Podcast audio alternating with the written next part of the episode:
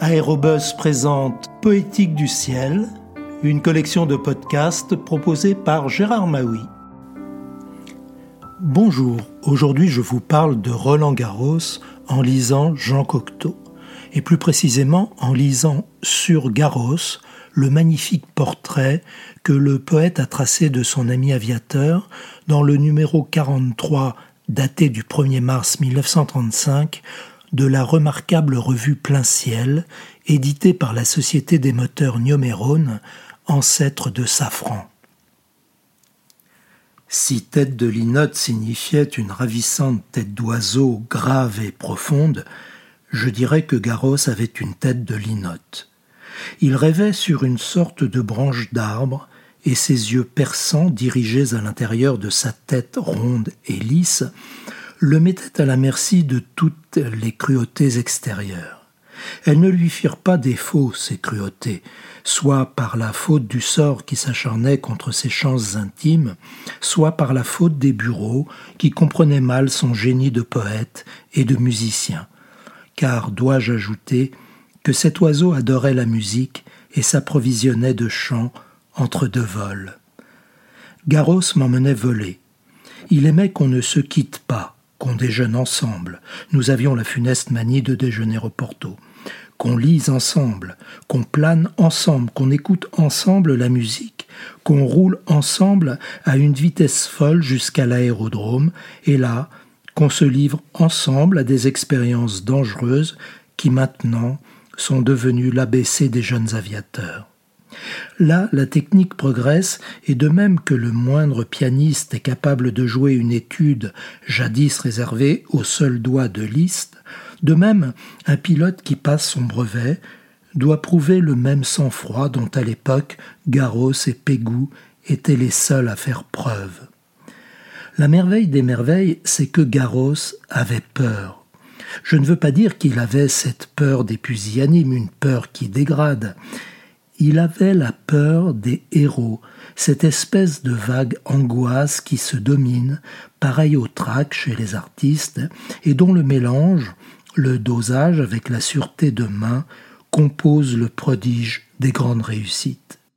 Lorsque Garros parlait de voisins, qu'il adorait et admirait intensément, il disait Il ne connaît rien du vol, il sait tout juste entendre à trois mille mètres si un boulon se dévisse magnifique compliment au génie du constructeur. Voisin répondait C'est un oiseau, il ne sait pas ce que c'est qu'un appareil, il vole comme il respire. En effet, Garros m'a souvent raconté qu'il sentait son envergure, la largeur de ses ailes, comme un aveugle le bout de ses bras étendus, et qu'il pouvait sans se tromper passer sous une arche d'un centimètre plus large que son appareil. Cet instinct du vol lui tenait lieu de science. Je crois qu'il n'existe rien de plus bouleversant que le récit de son vol de Fréjus à Bizerte. Il le racontait peu, mais lorsqu'il le racontait, il se rappelait le moindre détail, et il insistait sur le fait que les surprises de la route sont d'un ordre mystérieux et que rien ne laisse prévoir. Peut-on prévoir que l'intensité solaire décolle la peau du front et la fait tomber sur les yeux? Peut-on prévoir le sommeil de l'iode et de l'altitude? Peut-on prévoir ce miracle grec? Le moteur s'arrête, l'hélice ne tourne plus, le pilote fait le sacrifice de sa vie. Calme, il ferme les yeux et se laisse tomber à pic dans la mer. Or c'est cette chute qui remet l'hélice en marche et qui le sauve. Il se cabre, il rase les vagues d'écume blanche, et comme Ganymède arraché de son troupeau de moutons, il fonce de nouveau vers le soleil, aigle et jeune homme, après l'avoir échappé belle. Le récit de l'arrivée à Bizerte m'avait décidé à écrire le cap de Bonne-Espérance. Une foule enthousiaste attendait à l'aérodrome. L'appareil se posa dans un champ et un cultivateur accourut. D'où venez-vous? Demanda-t-il à Garros.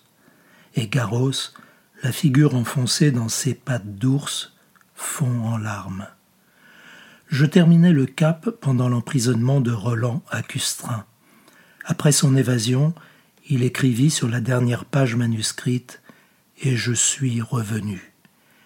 Il est mort avec les premières épreuves du poème collé contre les parois de sa carlingue, et l'aviation française m'a fait l'honneur et le plaisir de graver une ligne du cap sur le socle de son monument. Un jour, chez moi, rue d'Anjou, Garros me fit remarquer qu'une photographie de Verlaine restait visible derrière un ventilateur. Un œil passe, disait-il, et un œil ne passe pas. Il faudrait se rendre compte, en tirant dans une hélice, du nombre de balles qui passent et du nombre de balles qui ne passent pas.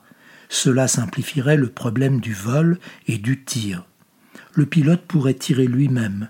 Il suffirait de blinder l'hélice à l'endroit où les balles qui ne passent pas la rencontrent.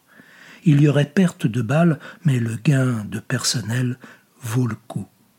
Moran et lui blindèrent l'hélice en triangle. On connaît la suite.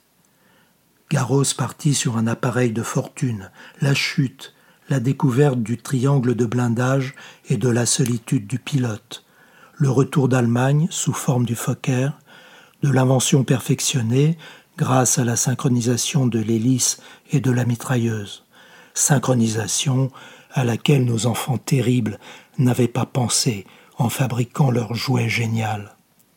Et pendant des heures et des pages, je vous parlerai de mon ami oiseau qui m'emmenait en l'air dans ce siège immobile autour duquel ce sont les paysages du ciel et de la terre qui bougent autour de nous. À bientôt pour de prochaines lectures.